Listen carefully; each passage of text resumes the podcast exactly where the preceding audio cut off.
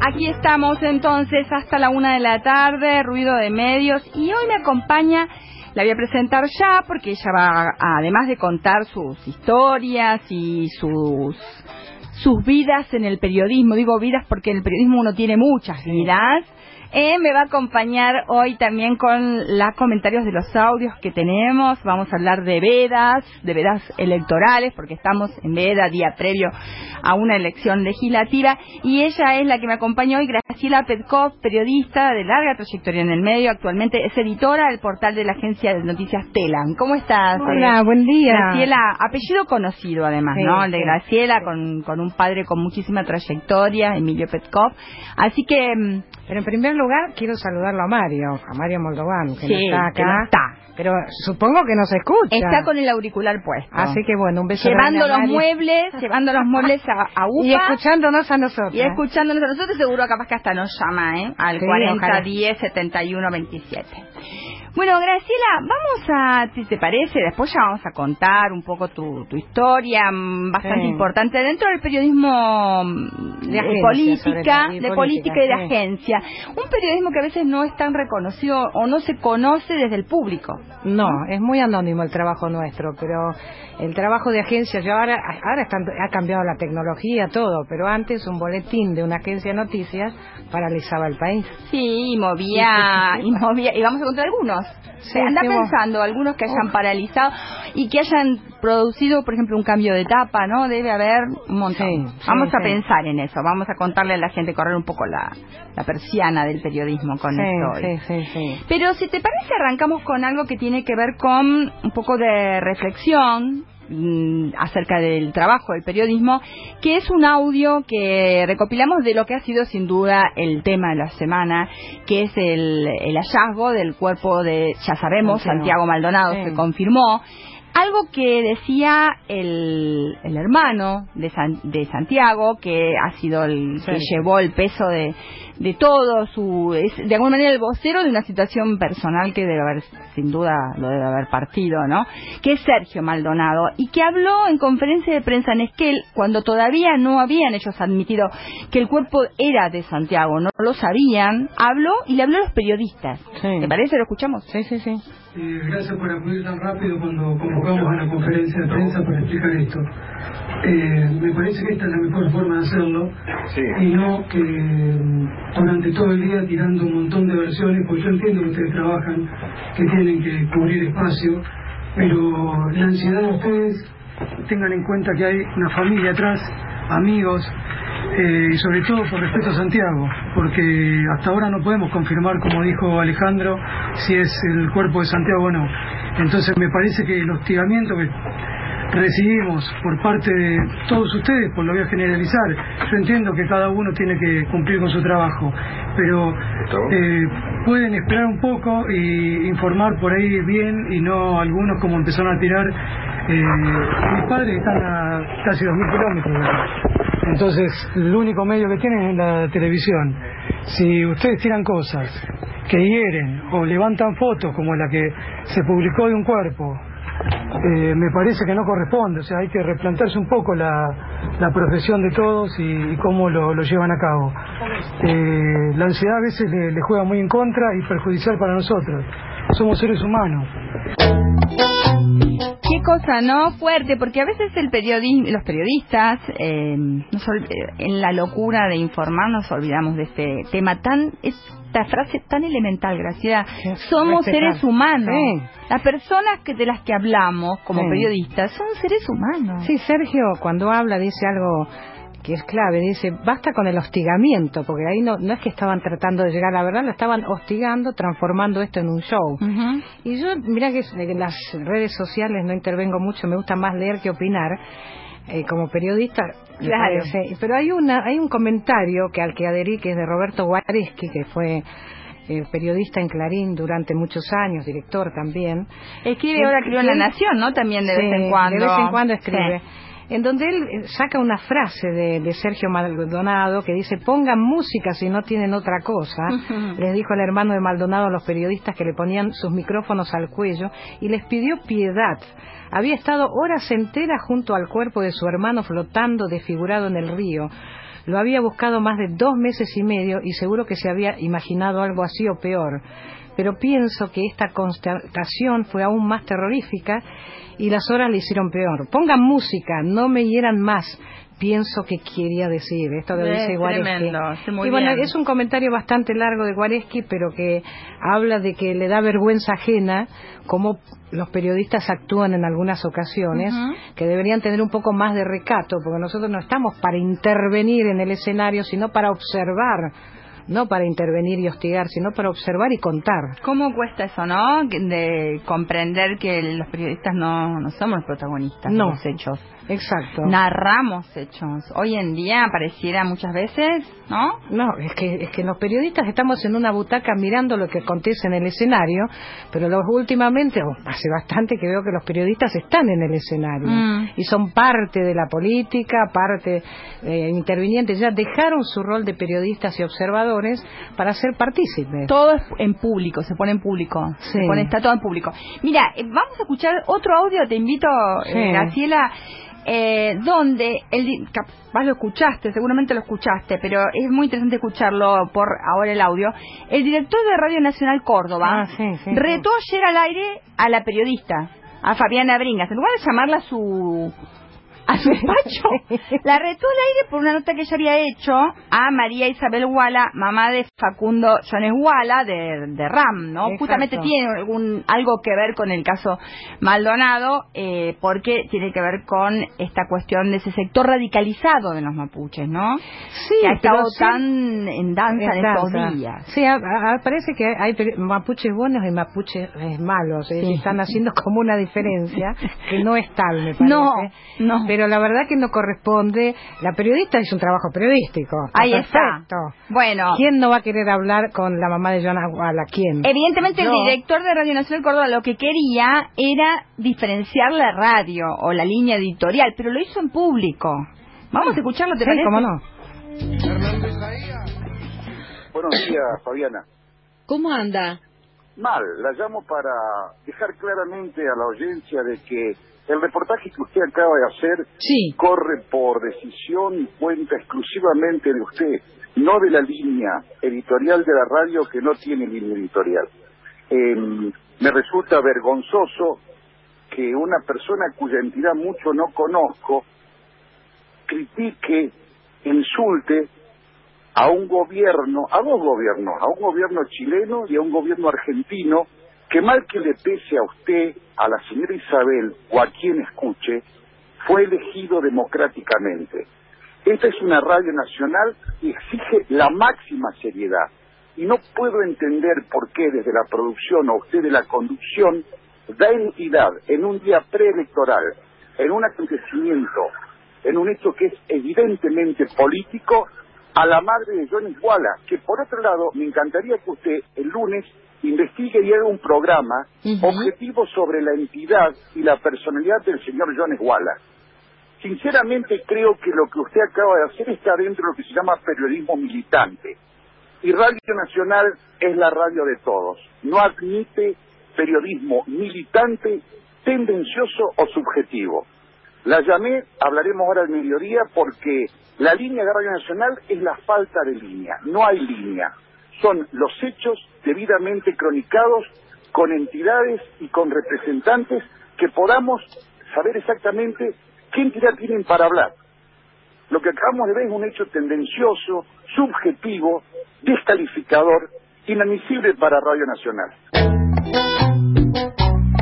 Bueno, el que hablaba es Orestes Lucero, director de Radio Nacional Córdoba, que retó al aire a su periodista Fabiana Bringas porque es una nota con María Isabel Guaya, mamá de Facundo Jones, eh, Jones eh, Guaya. A ver, Graciela, vos fuiste secretaria de redacción en una agencia estatal. ¿Eh? Hoy estás a cargo de la edición en, el, en la web de Telam.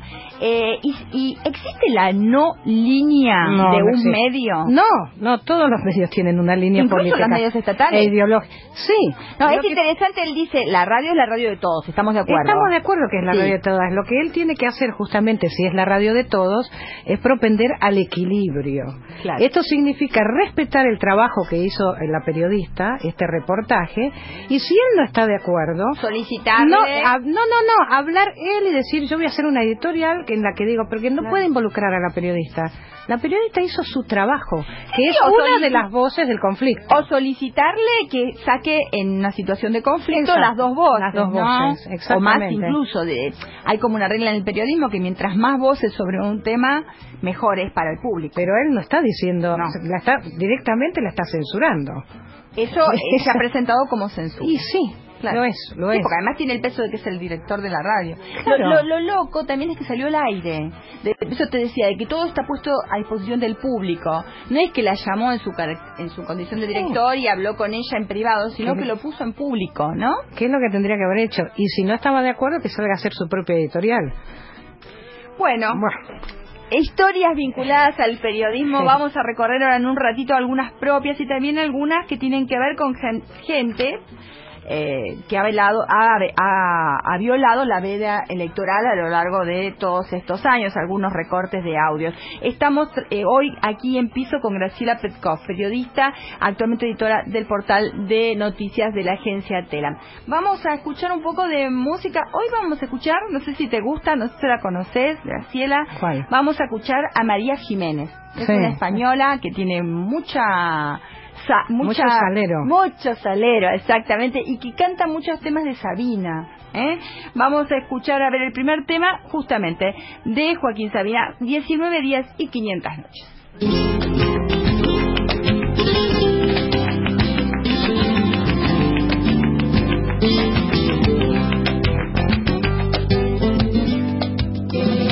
lo nuestro duró. Lo que duran dos peces de hielo en un whisky the rosa. En vez de fingir o estrellarme una copa de celos, le dio por reír. De pronto me di como un perro de nadie ladrando a la puerta del cielo. Me dejó enloquecer con agravio, la miel en los labios y escarcha en el pelo.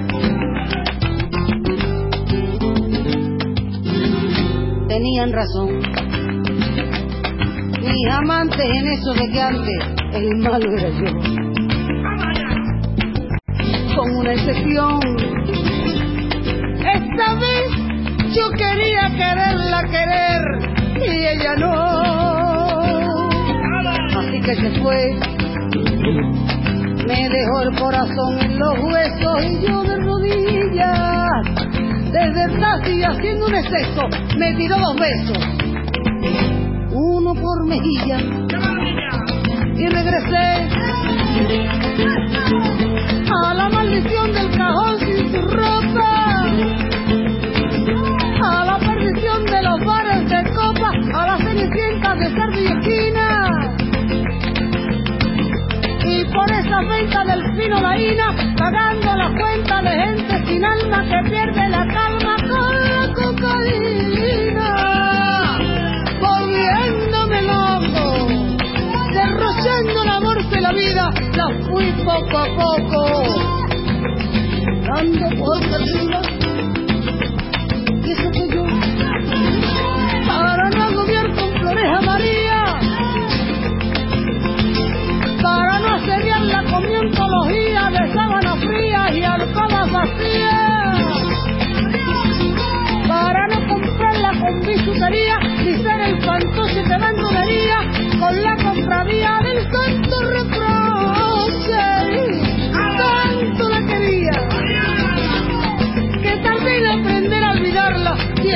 19 días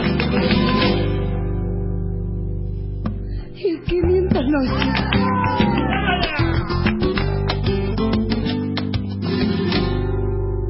Dijo hola y adiós. Y el portazo sonó como un signo de interrogación. Sospecho que así se vengaba otra vez el olvido cupido de mí. Pido perdón. ¿Para que si me va a perdonar? Porque ya no le importa. Siempre tuvo la frente muy alta, la lengua muy larga y la farda muy corta. Mónica Beltrán y Mario Moldovan. Ruido de medios. Este domingo, el pueblo vuelve a elegir. Elecciones 2017. Desde las 17, la cobertura más completa de otro domingo donde ya ganó la democracia. Elecciones 2017. Pablo Dugan, Javier Lanari, Viviana Canosa, Chiche Helblum, Débora Plager, Soledad Largui, Mariano Obarrio, Viviana Aye y todo el equipo periodístico de AM950. Elecciones 2017. Además, móviles en todo el país para que sepas minuto a minuto los resultados y la mirada en nuestros estudios de los más destacados analistas políticos y de opinión. Elecciones 2017. Este domingo, desde las 17, en AM950, Belgrano, potencia de radio. En la semana visita el sitio Ruido de Medios. ruidodemedios.com.ar Marolio le da sabor a tu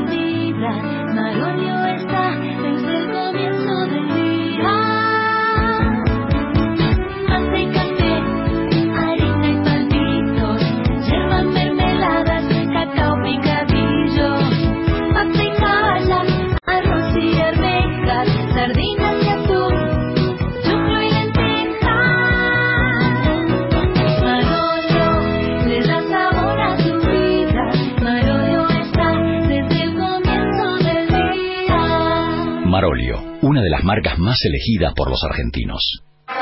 Déjanos tu mensaje 4010-7127. Queremos oír tu voz. Todo el fútbol se transmite con pasión y lo escuchás en AM950 Belgrano. Con los relatos de Martín Perazo, Diego Olave, Alejandro Calumite y Gervasio Rocha. Comentarios de Aldo Proyeto, Héctor Veira, Javier Tavares y Jorge Marinelli. Al fútbol lo vivís con pasión y lo sentís en AM950 Belgrano. Potencia de radio.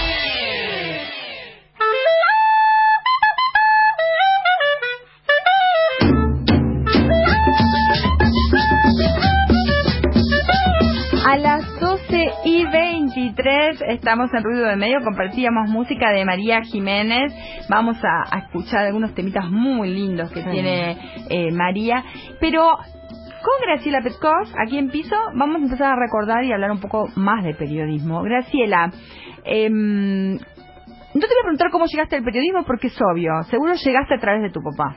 Sí, después de, de estar más de, después de estar más de un año y pico pidiéndole por favor y yendo donde él trabajaba, que él estaba acreditado en el Congreso, estamos hablando antes del, del set- 73, año 1973. ¿Qué año? Mucho. Por eso, yo entré a trabajar en el periodismo, creo que en una de las épocas más sangrientas de la Argentina. Y entré a trabajar en la agencia Telam en el año 1974. Pero contame, ¿por qué, Y- ¿por qué le pedías a tu papá entrar al periodismo y no quería? No, era como espera un poco, porque yo era menor de edad todavía, cuento, en esa época. Yo entré en Telam siendo menor de edad, en esa época se podía, y en el horario nocturno entré de 19 a 1, así que era menor de edad y trabajaba de noche. Y, y estuve como predestinada a Y cubrir... mujer, que en esa época Sí, no era no. un dato menor. No, no era un dato menor, pero predestinada a cubrir los temas de política. ¿Por qué? Porque en esa época que estaban los montoneros, estaba la guerrilla, la, la triple A, por eso te digo, empecé a trabajar en las épocas más sangrientas de la Argentina. Mi primer trabajo era ir a buscar los comunicados de los montoneros a los baños públicos. Ah, qué lindo trabajo te había tocado. Entonces estaba, era política. ¿Y vos tenías cuántos años? 17. 17. 17 tenía. Iba a los baños públicos y me encontraba con los muñequitos pinchados de, de, José López Rega, los comunicados, o que se adjudicaban una bomba, o que se adjudicaban algún atentado.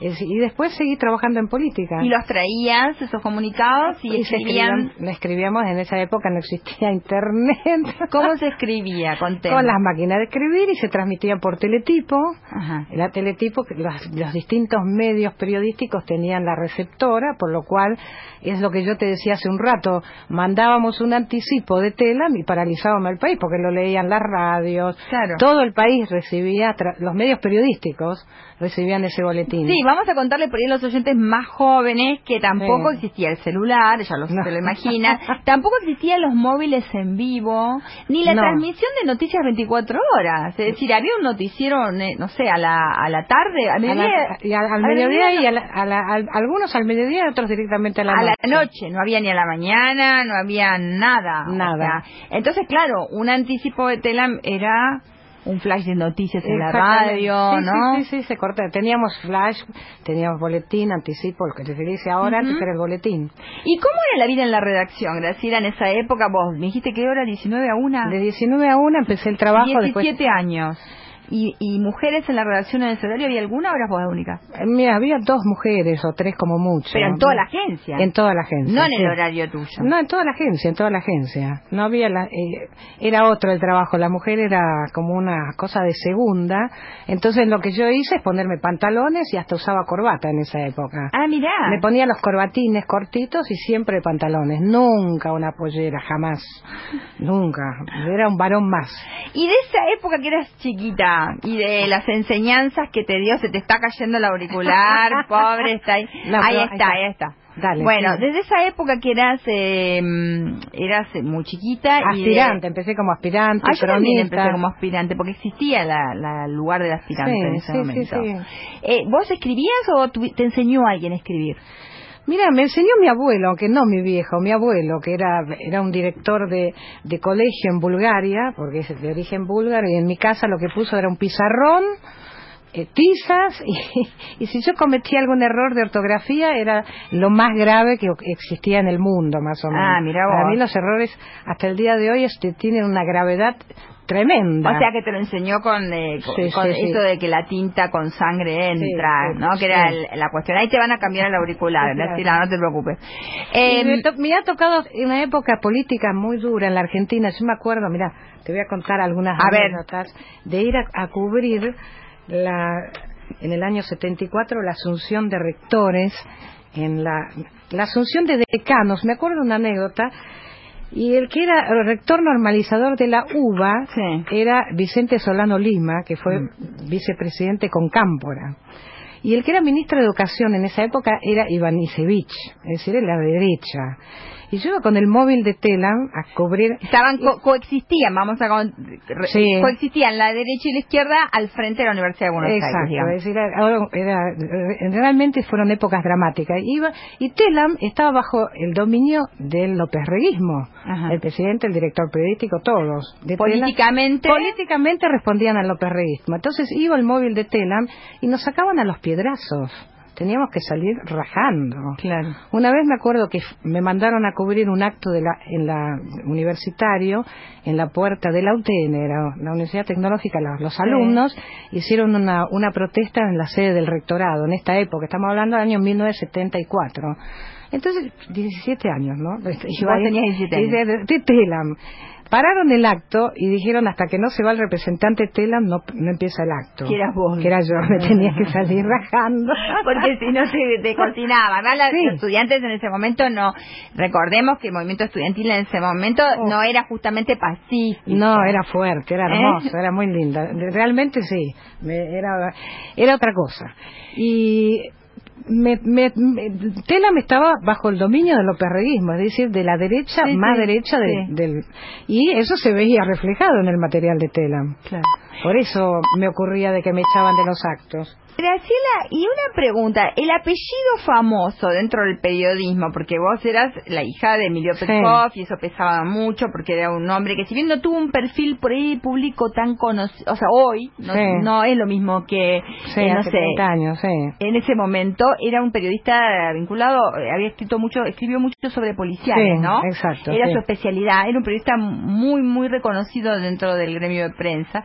Eh, ¿te pesó ese apellido? Porque hoy hay un montón de periodistas que tienen papás conocidos y no solo no les pesa, sino que hasta como en el caso de los Leuco, Sí, eh, trabajan hacen, hacen- trabajan juntos y hacen de eso un- una cuestión de marketing muchas Sí. veces. ¿Cómo No, era? a mí sí me pesó mucho el apellido, porque Emilio, era- eh, mi viejo, era un tipo muy reconocido en el ambiente, sobre todo porque escribía en forma casi literaria.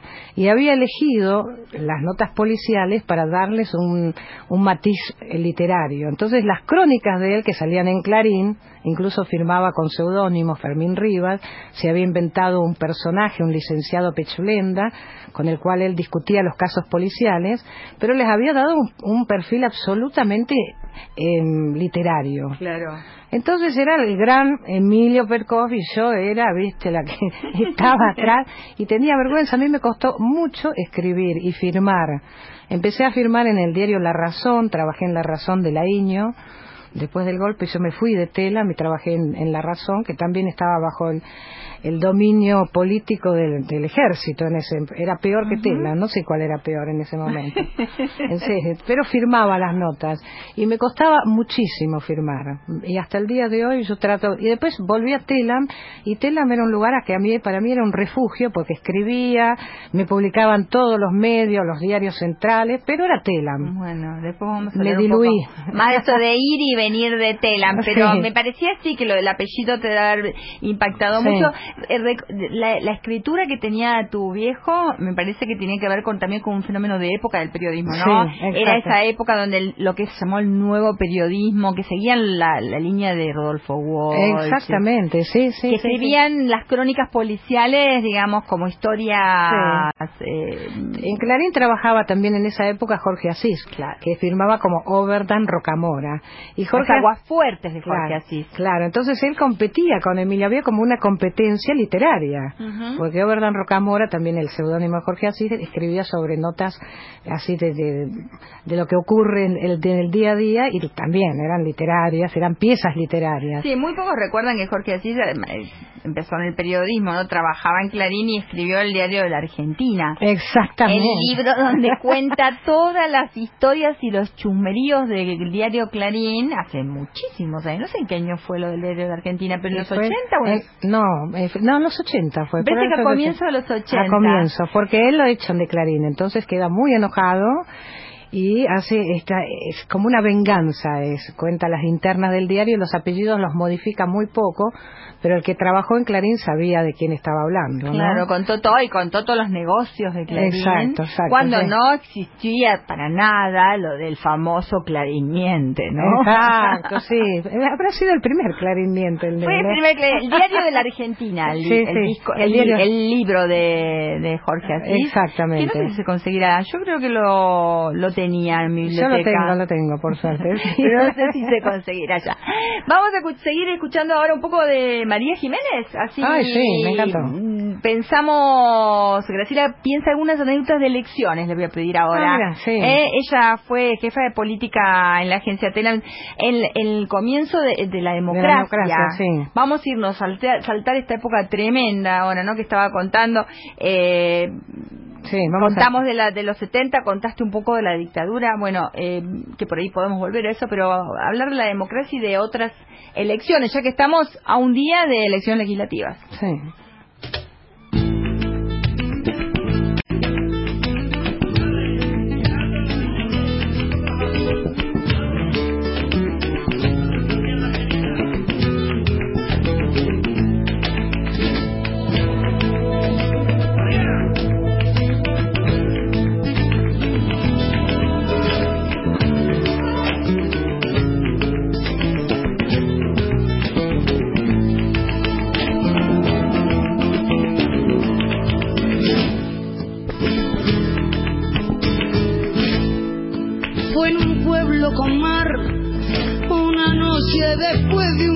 concierto.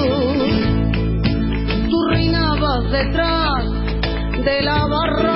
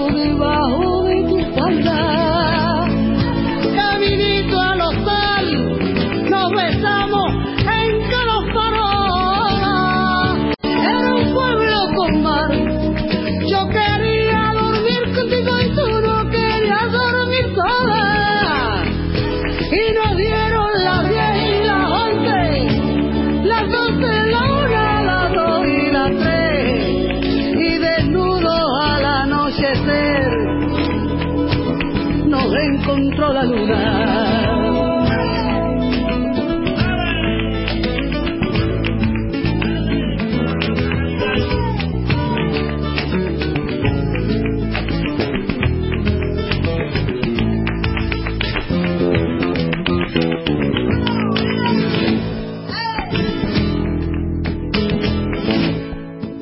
Dijimos adiós, ojalá que volvamos a vernos.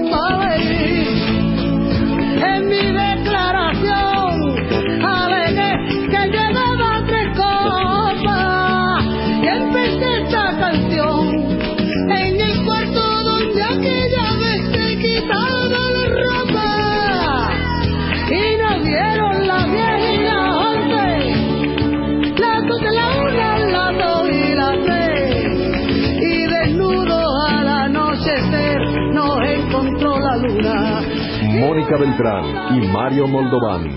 Ruido de medios. ¿Estás trabajando y te cuesta llegar a fin de mes? Quédate tranquilo y agranda tu sueldo con dedinero.com. Una propuesta 100% online, rápido, simple y súper seguro. Nosotros te ayudamos. Dedinero.com. Hay ruido para rato. Entra a www.ruidodemedios.com.ar y mantenete informado toda la semana. Estás en AM950, Belgrano. Comunicate con nosotros. 4010-7127. 4010-7127. Entérate todo lo que pasa en los medios en el sitio Ruido de Medios www.ruidodemedios.com.ar Todavía se puede decir algo en medio de tanto barullo. Envíanos tu mensaje de WhatsApp 11 25 25 0950. Queremos oír tu voz.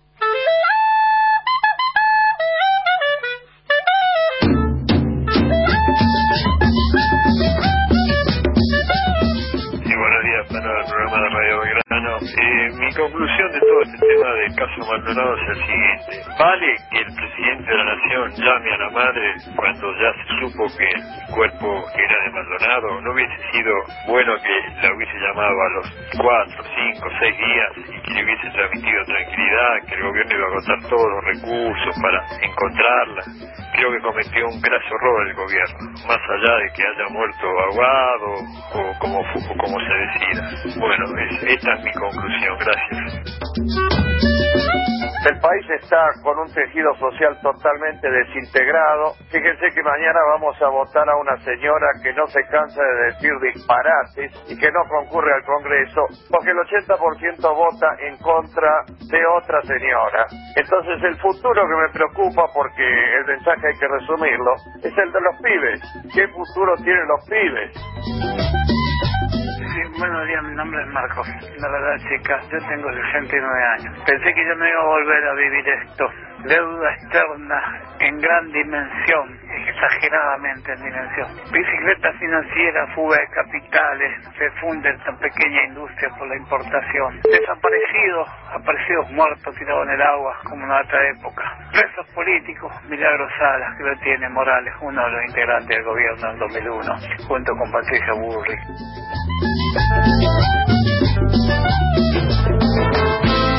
Oyentes que se comunican al 40 10 71 27 y al WhatsApp 11 25 25 09 50.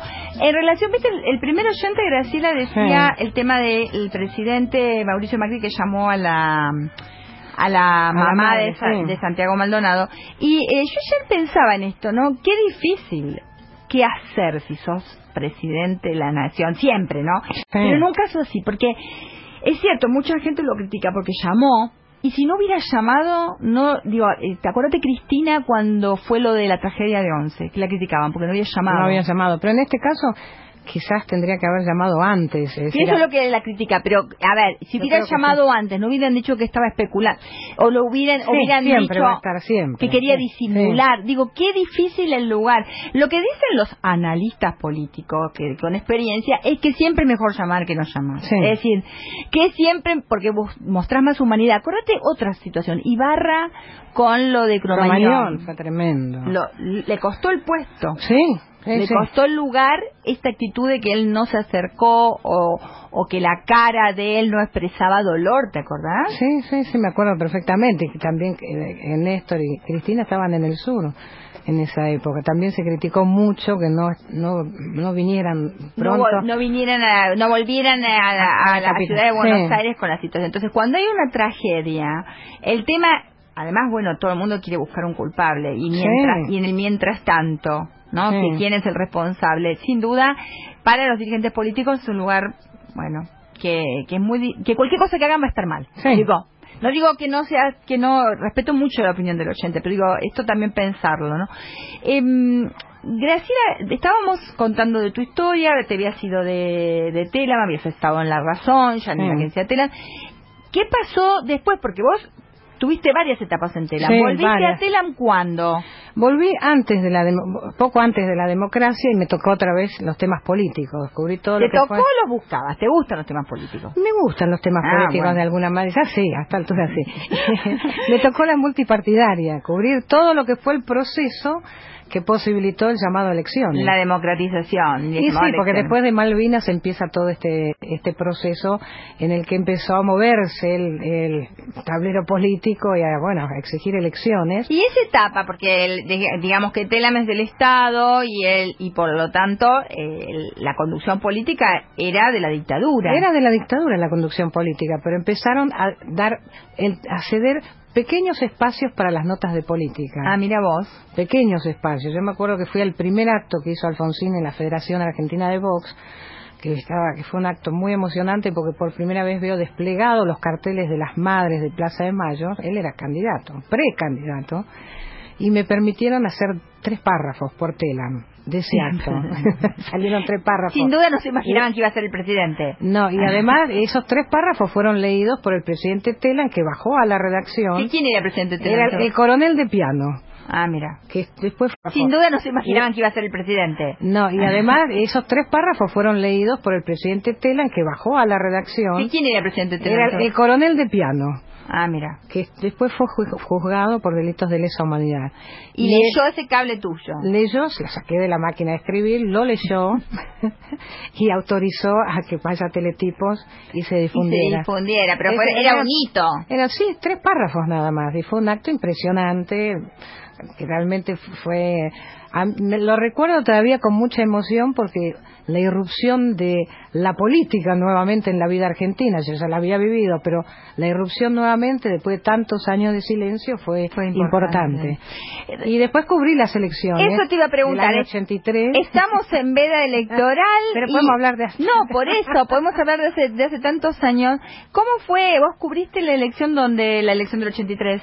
La elección del 83 se armó un equipo de política armado dur- durante este gobierno militar que se estaba yendo, en donde ellos entendían de que iba a ganar el peronismo. Entonces armaron una cobertura en donde fueron en el búnker de Luder, candidato del peronismo. O sea, ver- el gobierno, la conducción era de, de, De los los la dictadura. Sí, era de la dictadura, Y pero- ellos creían que iba a ganar Luda. Absolutamente, porque mandaron al búnker de Luder como siete, ocho periodistas. Campolongo era el, el jefe de prensa, digamos, de Luder en esa, en esa campaña. Carlos Campolongo. Sí, amigo además. ¿no? Y él, este, prepararon todo un, pero no sabés, el despliegue de periodistas móviles, todos al búnker de Luder.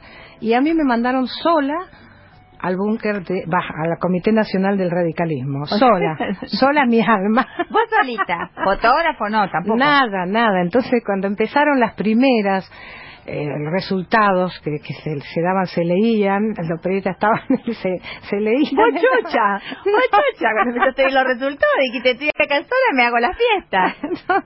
no, pero después empezaron, no, no, no creían que era. El primer resultado fue el de la Antártida, eso lo recuerdo, de los pingüinos. Claro, pero además recordemos una cosa, a ver, ¿cómo se juntaban los, los cómo por se... correo, se mandaban por correo, Los por- votos. por- por- también por teletipos, se mandaban al correo y de ahí se iban al comando. El comando, eh, la- había en casa de gobierno había pizarras, ustedes no sabían.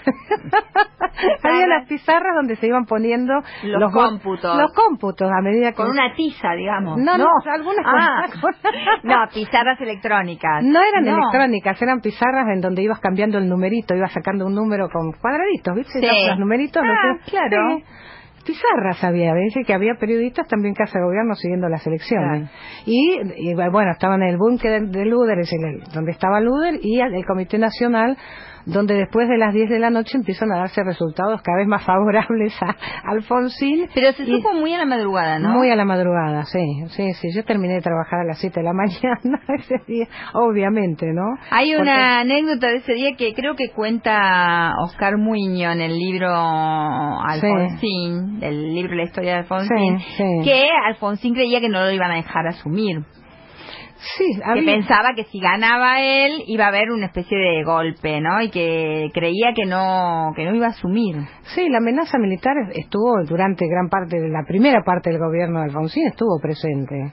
Ustedes se acuerdan de los levantamientos y todo lo demás, así que era un, un, un miedo lógico, digamos, Y, ¿no? y de esa etapa, vos después llegaste a ser jefa de política y Sí. en, en esa etapa del, de- Sí. del gobierno radical en, en Telam. En Telam, sí. En esa etapa, Graciela, ¿qué coberturas o qué si, si vos dijeras, bueno, esta me encantó hacerla por tal cosa, eh, o la primicia que conseguí, ¿cuál, cuál recordás Ah, yo creo, una de las que recuerdo es que yo lo hice renunciar en la candidatura de la Rúa. en esa, acorde- En esa re- época. recordemos que eh, en las elecciones del 83 prim- los precandidatos a presidente eran, por un lado era Alfonsín, el bicho León, Luis León, el senador, y este de la Rúa. Dentro del radicalismo. Dentro del radicalismo eran los precandidatos. Entonces, la de, de la Rúa se caía sola, la del bicho, el León también. Entonces yo lo llamo, un día teníamos, en esa época los periodistas teníamos un vínculo muy cercano con los dirigentes políticos. No había jefes de prensa, por lo menos no, No. tan en el medio. Nosotros lo que hacíamos era recorrer el Espinel. Esto vale decir como periodistas íbamos a, a las oficinas de los dirigentes radicales, peronistas. En esa época cubría todo el espectro político, Claro. no solamente radicalismo. Íbamos a las oficinas de Alzogaray, María Julia nos invitaba a café, nos hablábamos como... como Juntaban información pero directa, no, Directa. no había vocero. No, directa. Bien. Entonces, a De la Rúa, obviamente que lo conocía, había un trato directo con él y entonces yo le digo, doctor, ¿usted cuánto tiempo más va a sostener esta candidatura?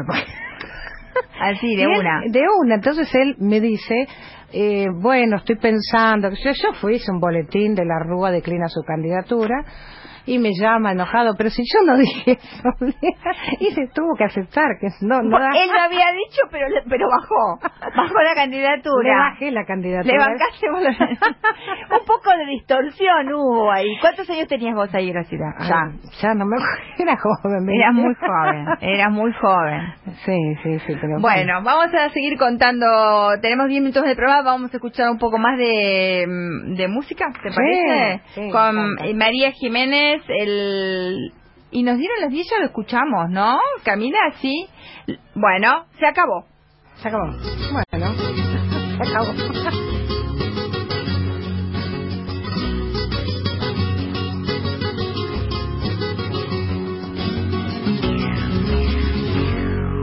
Todo lo que yo te haga, antes ya tú me lo hiciste. Y ahora, ¿qué quieres conmigo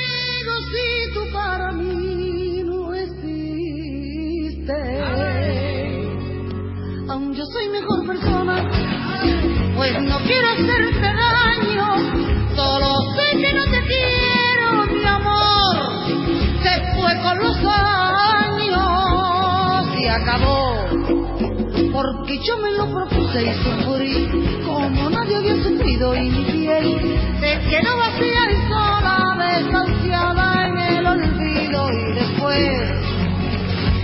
luchar contra la muerte a recuperarme un poco y olvidé todo lo que te quería y ahora ya, y ahora ya, mi mundo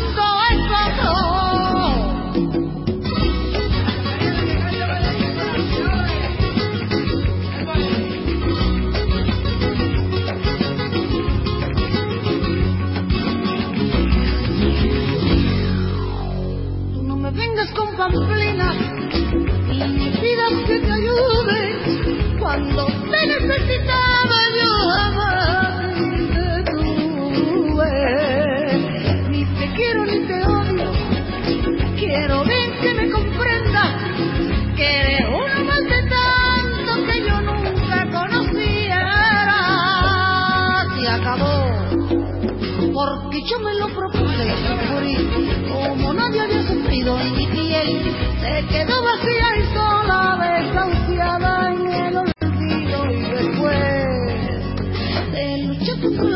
empecé a recuperarme un poco y olvidé todo lo que te quería. Y ahora ya y ahora ya mi mundo es otro y ahora ya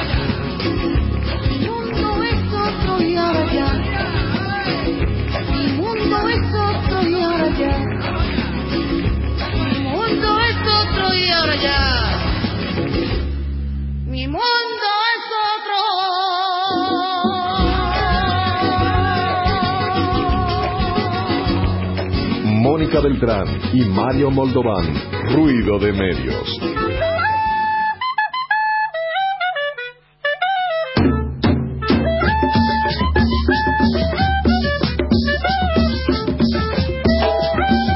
Seguimos charlando con Graciela Petkov de periodismo, de vedas políticas, de elecciones y eh, quiero antes de seguir eh, nombrar a la operadora Camila Romano que nos pone el aire en la edición Agustín Leira, nuestra productora periodística Florencia Medeor. Les recordamos que esto es ruido de medios.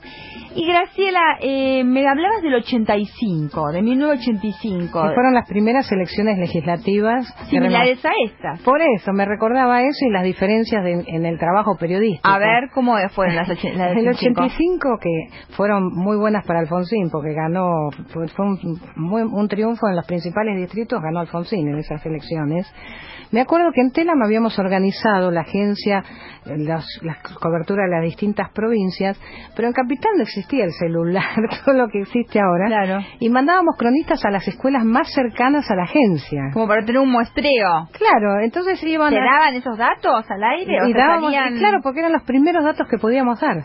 Ah, entonces mira. mandábamos a un cronista en la escuela, estaba, eh, la agencia está en San Telmo, entonces íbamos a una- la escuela más cercana que tenía en San Telmo, dos o tres cronistas, volvían con el resultado una vez que el... el- Claro, pues no tenían ni cómo pasarlo. no, regresaban, escribían el boletín y nosotros mandábamos los primeros resultados de las elecciones gracias a los colegios más cercanos. No Yo- había otra forma. Yo te cuento una Para anécdota. salir primero estamos Yo- hablando, después sí. obviamente que... Yo empecé a trabajar en Telam en el 87. Ah, mira. O sea, un par de años después de eso, y ahí nos conocimos. Sí. Yo te cuento una anécdota que me pasó a mí porque esto de no, do- cómo pasar los datos. Yo cuando empecé a trabajar había Motorola, o sea, había un, eh, claro, una especie de cambio, dabas la información decías cambio y la redacción, bueno, y el primer, y estaban en los autos, en los móviles de Telam, que eran los autos donde uno iba, que eran Falcon. Sí, sí, sí, sí. Eran los mismos Falcon que estaban de la época de la dictadura pintados de otros colores, eran. Falcon blancos, me acuerdo. Sí, sí, me acuerdo Y yo me acuerdo, el primer día de trabajo me mandan a cubrir no sé qué cosa, o sí me acuerdo qué cosa, era el paro de la CGT a Ubaldini eh, de septiembre. Sí. octubre, Cuando se rompió Jarot, no me acuerdo exactamente. Ah, sí. Ese paro, sí. que fue, hubo, fue, un, fue un paro muy complicado, un paro nacional. Y me mandan a cubrir el, el presidente de Telam, estaba en la redacción en ese momento, que era Mario Monteverde. Sí. Vamos a aprovechar a Aprovechar, nombrarlo, un gran sí. periodista. Un gran periodista y un, un, un hombre profundamente democrático, porque entró en esa agencia que venía de la dictadura y empezó a explicar lo que era la democracia con cosas concretas. Sí, sí, me acuerdo de, de periodistas que hacían paro y llamaban y, y le decían, ¿hay paro? Y él le decía, sí, hay paro, pero yo estoy trabajando. Bueno, no, pero yo paro, le decían. Y le, Le cortaban. sí. Sí, me acuerdo de Sí, sí, sí. Fue una época espectacular para mí en la agencia porque trabajábamos con, con muchas ganas, poníamos el cuerpo profundamente porque a- había que salir de la dictadura. Fue un proceso salir de la dictadura. Te, te completo la anécdota porque ya se nos Sí, y quiero que, me- aunque sea breve, me cuentes de tu trabajo de hoy. Eh, te completo la anécdota. Eh, Estaba esa Motorola, entonces yo agarré, apreté el botón y empecé a contar todo. Habré estado cinco minutos hablando. Cuando corto, del otro No. lado estaba Mario Monteverde y me dice, nena, esto no es una radio. Exacto. Esto tenés que decir tres palabras y, y decir cambio y yo te tengo que contestar porque esto que dijiste no le sirvió a nada. Claro, porque él lo tenía que tomar con la máquina. Claro, con tenía las que ir primeras tomando y además sí. porque era como el sistema de comunicación. Eh, exacto. Graciela, hoy estás editando en la mesa de lo que es la web de Telam, telam.com.ar, sí, con exacto. mucha tecnología. Con Ya, todo. Bueno, vos que decime breve, porque tenemos tres minutos para que termine el programa, ¿Qué impresión te da? Qué cam- ¿Cuánto cambió la agencia de noticias, la función? ¿Cómo, ¿Cómo lo ves vos hoy, desde aquella Telam que hablábamos hasta esta de hoy? Sí, también te da la adrenalina. Quizás antes te daba más adrenalina, porque ahora es la noticia para mí al- con las páginas web, web se ha vuelto inestable. Para mí la noticia ya es inestable. Es decir, permanentemente tenés que ir chequeando y cambiando la noticia del día, poner el caso Maldonado, pues, permanentemente pendiente de todos los tweets que hay, de los yo estoy recorriendo todo el tiempo las redes sociales, que son los que ahora nos nutren más de información y que hacen que permanentemente se cambie. Van primero. Sí, eso La información va primero en las redes. va primero en las redes, exactamente. Es decir, no somos ya la agencia que da la primicia. Antes éramos la agencia que daba la primicia y cortaba todo el mundo, todos los, medios periodísticos nos recibían. Ahora nosotros estamos chequeando permanentemente desde la desde mi edición de la página web lo que se está dando. Poner el caso Maldonado, estoy permanentemente fijándome en las páginas, los organismos de derechos humanos, los políticos, etc. Y es, es así, ya es cambió. un buen momento para empezar a pensar en un periodismo más serio o más chequeado, o sea, que las redes sean como el lugar donde aparece la noticia y nosotros seamos más serios en el trabajo, tal Sí, vez, ¿no? sí, sí, como más eh, la construcción de la información más plural, empezar a pensar en la calidad, me parece. Sí, Es un gran exactamente. desafío, ¿no? Es, sí, esto de las redes sociales, ah, lo, que más ha perjudicado es en la calidad del periodismo. Ujú. Porque los datos vuelan, en un minuto se dijo una cosa, al, di- al siguiente es otra. No hay que escupirlos, yo Sí, creo. No hay, sí, que, no hay que aprender a no escupir. Exacto, sí. Graciela Petkov, muchas gracias por estar con nosotros. No, nos va el programa. Ponemos un último temita, Camila, de, de María Jiménez y con eso ya nos llevamos No, el programa. no se fue. Se fue, qué ¿Viste? rápido. Muy rápido. Muchísimas gracias No, por estar. gracias, ¿eh? Nos gracias encontramos el próximo sábado aquí en Ruido de Medios con Mario Moldovan ya con nosotros en piso. Corazón loco